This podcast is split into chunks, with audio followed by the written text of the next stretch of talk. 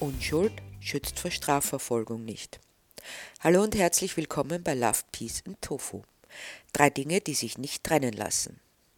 Nachdem wir noch nicht in einer Welt leben, in der Liebe, Friede und Tofu alle Bereiche durchziehen, braucht es Regelungen für das Zusammenleben und auch Strafen bei Verstößen. Diese Regelungen werden, wo notwendig, in Gesetze verpackt. Wenn man solch ein Gesetz bricht, wird man angeklagt und entsprechend dem Vergehen verurteilt. Das ist grundsätzlich eine gute Einrichtung, denn es ist schon praktisch, dass ich nicht bloß auf den guten Willen meiner Mitmenschen hoffen muss, nicht hinterrücks erstochen zu werden, nicht einmal vorderrücks. Weil das jedoch dennoch ab und zu passiert, werden solche Vorgänge bestraft, denn nichts schreckt andere mehr davon ab, von einem Verbrechen abzusehen, als ein Gesetz, dessen Übertretung geahndet wird. Zu exekutieren. Damit die Wirkung nicht verpufft, bedarf es zweier Voraussetzungen, so der Tenor. Die Strafe muss hoch genug sein, dass sie im Zweifel abschreckt, aber auch so gelagert, dass zwischen der Schwere der Tat und den Folgen ein gewisses Gleichgewicht besteht. Und die zweite Voraussetzung ist Überwachung. So sahen sich viele erst bemüßigt, den Sicherheitsgurt im Auto anzulegen, als es zur Pflicht wurde und die Exekutive die Einhaltung auch überprüfte. Zusammengefasst lässt sich sagen, Gesetze sind dafür da, das Zusammenleben der Menschen zu regeln und bei Bedarf zu korrigieren. Das ist grundsätzlich gut geregelt. Die Legislative, die die Gesetze erlässt, die Exekutive, die deren Einhaltung überwacht, und die Judikative, die die Verstöße ahndet, sind voneinander getrennt und unabhängig. Das nennt sich Gewaltentrennung. Damit soll gewährleistet sein, dass die Gerichte völlig unabhängig agieren. Das funktioniert in Österreich auch recht gut. Wir haben Vertrauen in die Staatsgewalt, wozu auch der Glaube gehört, dass man nur angeklagt wird, wenn man auch eine strafrechtlich relevante Tat begangen hat. Andersherum gesagt, in Österreich wird niemand vor Gericht zitiert, der unschuldig ist, beziehungsweise bei dem der durch Beweise fundierte Verdacht besteht, schuldig zu sein. In anderen Ländern mag das anders sein, aber bei uns nicht. Da kommen nur echte VerbrecherInnen vor den Kadi. Wenn man also von jemandem hört, der angeklagt ist, weiß die Krämerseele sofort, da muss was dran sein, denn sonst würde das gar nicht passieren. Schließlich werden alle gleich behandelt und niemand aufgrund irgendwelcher anderer Merkmale beschuldigt oder wird mit ihm anders umgegangen. Was für ein hübscher Glaube, der allerdings nicht mehr als eine Illusion ist, selbst in Österreich. Mittlerweile wurde nämlich die Entdeckung gemacht, dass ich jemandem am besten schaden kann, wenn es auf anderem Wege nicht möglich ist, als ihn zu verklagen. Ganz gleich, ob diese Anklage irgendeine Grundlage hat, und keine Sorge, entsprechend bezahlte Anwälte finden schon irgendetwas, sie wird durchgezogen. Dabei wird ganz klar ersichtlich, welche Menschen besonders gerne in den Fokus genommen werden. Unter anderem sind es die TierrechtsaktivistInnen. Wie hier mit zweierlei Maß gemessen wird, möchte ich an zwei brandaktuellen Fällen erläutern. Im Sommer dieses Jahres kam es zu einer aufsehenerregenden Aufdeckung in einem Schweinezucht- bzw. Mastbetrieb im Bezirk Mattersburg im schönen Burgenland.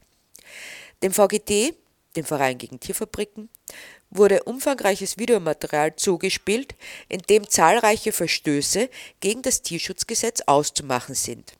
So ist darauf zu sehen, dass ein Ferkel, das offenbar nicht für stark genug erachtet wurde, weiterzuleben, einfach auf den Boden geschlagen wurde, um es zu töten.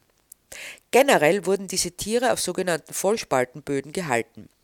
Sie wiesen zahlreiche Verletzungen und Entzündungen auf. Die meisten Tiere befanden sich in einem schlechten Zustand. Nachdem dies bekannt wurde, wurde gegen die Betreiber Anzeige erstattet. Und kam es zu einer Anklage? Nein. Geschah überhaupt irgendetwas? Nein. Die Anzeige kam ganz offensichtlich in die große Rundablage, und der Betrieb konnte ungeniert weiter Tiere quälen, misshandeln und massakrieren. Nun, so könnte man einwerfen, vielleicht hatte man einfach nicht genügend Geduld, und die Justiz bräuchte eben einfach länger, um zu handeln.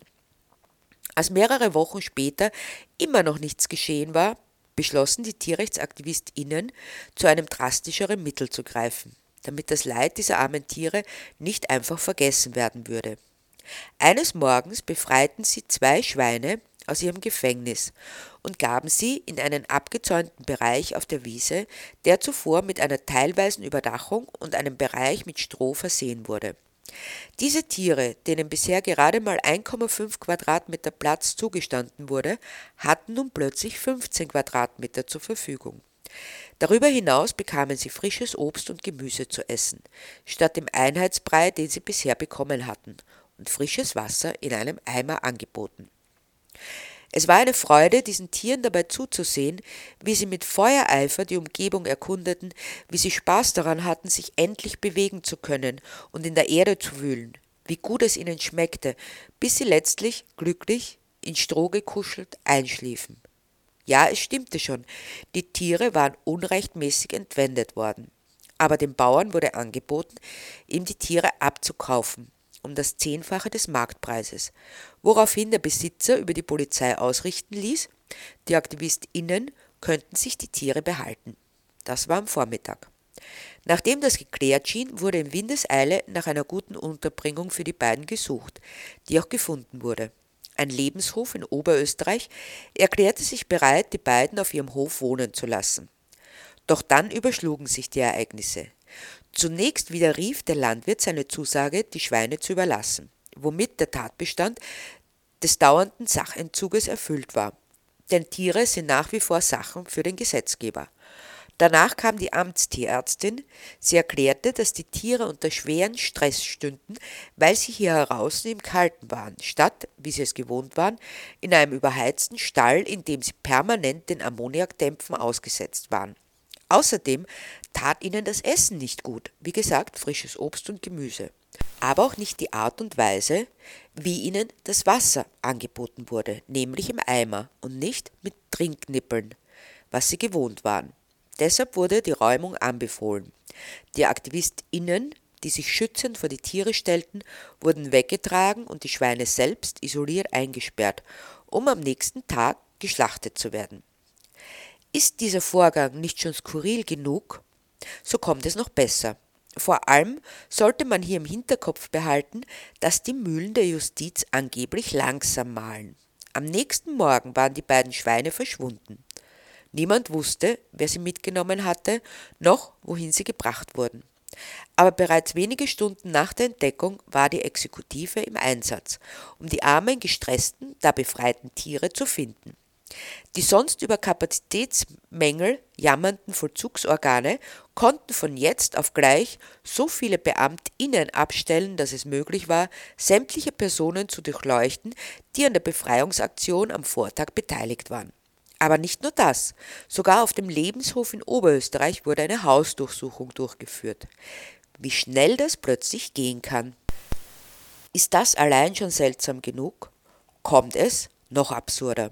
Denn einige Wochen später flatterte beim Obmann des VGT eine Vorladung ins Haus. Er müsse zur Vernehmung auf die Wache kommen, denn er erhielt eine Anzeige wegen Tierquälerei. Das muss man sich nun wirklich auf der Zunge zergehen lassen.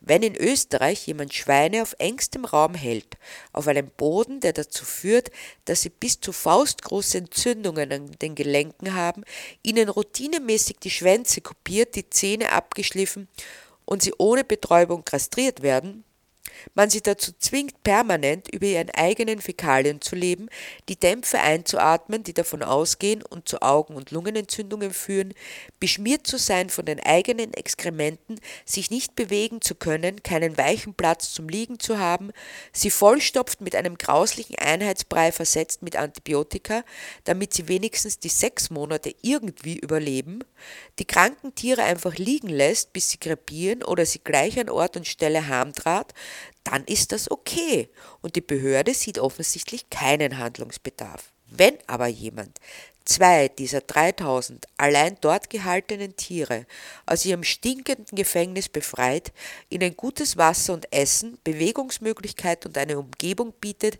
die sie erforschen und bearbeiten können, dann ist das Tierquälerei.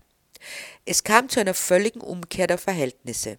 Der Tierquäler darf lustig und unangetastet weitermachen, während der, der die Tiere vor Misshandlung, Gefangenschaft und Quälerei rettet, zum Tierquäler erklärt wird. Ihr meint, das sei eine Ausnahme? Nun, Dann lasst euch von einem mindestens genauso absurden Fall erzählen. Dem Verein Respektiere wurde von einem Fall der ungezügelten Vermehrung von Katzen auf einem Bauernhof berichtet, obwohl mittlerweile die Kastrationspflicht festgeschrieben ist. Ein typischer Fall eines Gesetzes, das völlig zahnlos ist, weil es nicht exekutiert wird. Wohl wieder aus Personalmangel. Wie doch plötzlich immer der Personalmangel da ist, wenn es darum geht, Leid bei Tieren zu verhindern. Aber zurück zum Fall. Es wurde also von vielen Katzen berichtet und einem Hund an der Kette. Die TierrechtsaktivistInnen beschlossen, sich selbst ein Bild zu machen und fuhren zum Ort des Geschehens, um mit eigenen Augen zu überprüfen, ob die Angaben stimmten. Als sie ankamen, stand das Tor offen und die AktivistInnen traten ein. Was als erstes ins Auge fiel, waren die vielen Katzen. Dies entsprach schon der Wahrheit. Als nächstes entdeckten sie den Husky, der völlig zerzaust war und schon jahrelang an der Kette hing. Einer Stahlkette, die kaum drei Meter lang war. Das einzige, was ihm irgendwie als Unterschlupf diente, war ein kleiner Autoanhänger, der mit einer Plane überspannt war. Es war auch keine Futterschüssel zu sehen. Armselig, allein und verlassen musste er sein Leben auf diesem kleinen Fleckchen verbringen. Es gehört hier dazu gesagt, dass das Anbinden von Hunden in Österreich strengstens verboten ist. Allerdings ist es schwer zu beweisen. Deshalb entschlossen sich die AktivistInnen der Besitzerin anzubieten, dass sie ihr den Hund abkaufen, um ihn dann an einen guten Platz zu vermitteln, bei Menschen, die ihm eine angemessene Unterkunft bieten und ihm die Bewegung ermöglichen, die er braucht. Die Besitzerin war einverstanden, den AktivistInnen den Hund um 200 Euro zu überlassen. Damit es danach keine Unstimmigkeiten geben könnte, wurde ein kurzer Kaufvertrag aufgesetzt und der Vorgang sogar noch sicherheitshalber gefilmt. Die Besitzerin borgte den AktivistInnen sogar noch ein Brustgeschirr, dass sie den Hund zum Auto bringen konnten. Im besten Einvernehmen fuhren sie ab, glücklich den Hund gerettet und einen Platz für ihn gefunden zu haben. Im Tierheim angekommen, wurde er genau untersucht und es wurde noch Geld für die Erstversorgung dort gelassen. Alles schien in bester Ordnung zu sein. Bis ein paar Tage später ein Anruf kam, dass Hausdurchsuchungen durchgeführt wurden, auf der Suche nach dem Husky. Offensichtlich hatte der Hundehalter die Polizei angerufen und ihnen was von Entführung erzählt. Angeblich hätten die TierrechtsaktivistInnen den Hund gestohlen, wobei sie seine Frau unter Druck gesetzt und bedroht hatten. Das muss man sich auch wieder mal auf der Zunge zergehen lassen. Ein Hund wird ordnungsgemäß gekauft, in vollem Einvernehmen mit der Besitzerin, um ihn von seinem jahrelangen Leiden zu erlösen und ihm ein angemessenes Leben zu ermöglichen. Nun erzählt der Tierquäler der Exekutive eine völlig abstruse Geschichte, und es wird ihm rückhaltlos geglaubt. Aber da ist noch mehr. Plötzlich werden alle Hebel in Bewegung gesetzt, personelle Ressourcen, die im Fall von Tierquälerei angeblich nie vorhanden sind, aufgestellt und zuletzt kommt es noch zu einer Anklage wegen Erpressung und Hehlerei. Völlig unhaltbare Anklagepunkte dienen dazu, eine Verhandlung durchzuführen, die die SteuerzahlerInnen viel Geld kostet, die Beteiligten Zeit und ebenfalls finanziellen Einsatz. Der Ausgang ist im Augenblick noch offen. Fakt ist, wer hinter verschlossenen Türen Tiere quält, hat kaum etwas zu befürchten, wenn es nicht hieb- und stichfeste Beweise gibt. Und selbst wenn es diese gibt, wird von denen, die sie vorbringen, verlangt, dass sie genau darstellen, wie sie zu diesen Beweisen kommen. Denn das kann nicht auf legalem Weg passieren. Anstatt sich so rasch wie möglich für das Wohl der Opfer einzusetzen, werden die AufdeckerInnen unter Druck gesetzt, gar angeklagt. Doch das hat in Österreich mittlerweile Tradition. Ich erinnere an den berühmten Tierschutzprozess, bei dem 13 Angeklagte 105 Tage in Untersuchungshaft saßen, ohne dass die Staatsanwaltschaft auch nur einen konkreten Beweis gehabt hätte. Darauf folgte noch ein halbjähriger Gerichtsprozess, der zwar in einem Freispruch endete, aber zerstörte Existenzen auf Seiten der Angeklagten, der unschuldig Angeklagten zurückließen.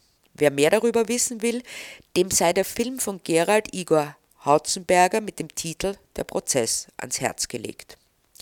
Wenn euch also in nächster Zeit jemand sagt, der oder die hat so oder so viele Anklagen am Hals, dann packt für einen Moment euer bürgerliches Denken ein, auch was ihr über die Unabhängigkeit der Justiz gelernt habt und schaut euch die Fälle genauer an. Es könnte sich um TierrechtsaktivistInnen handeln, die sich für das Wohl ihrer Mitgeschöpfe einsetzten und in die Fänge der Justiz gerieten. Fakt ist, wer sich für das Wohl anderer einsetzt und damit wirtschaftliche Interessen tangiert, ist von vornherein verdächtig, vor allem wenn es diese Menschen auch noch machen, ohne einen Nutzen daraus zu ziehen. Was damit natürlich auch erreicht werden soll, ist, dass sich weniger Menschen für das Wohl anderer einsetzen, aus Angst ebenfalls mit der Justiz in Konflikt zu kommen.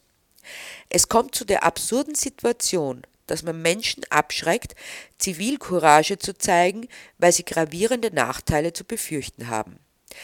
Das ist Einsatz von Staatsgewalt in seiner pervertierten Version.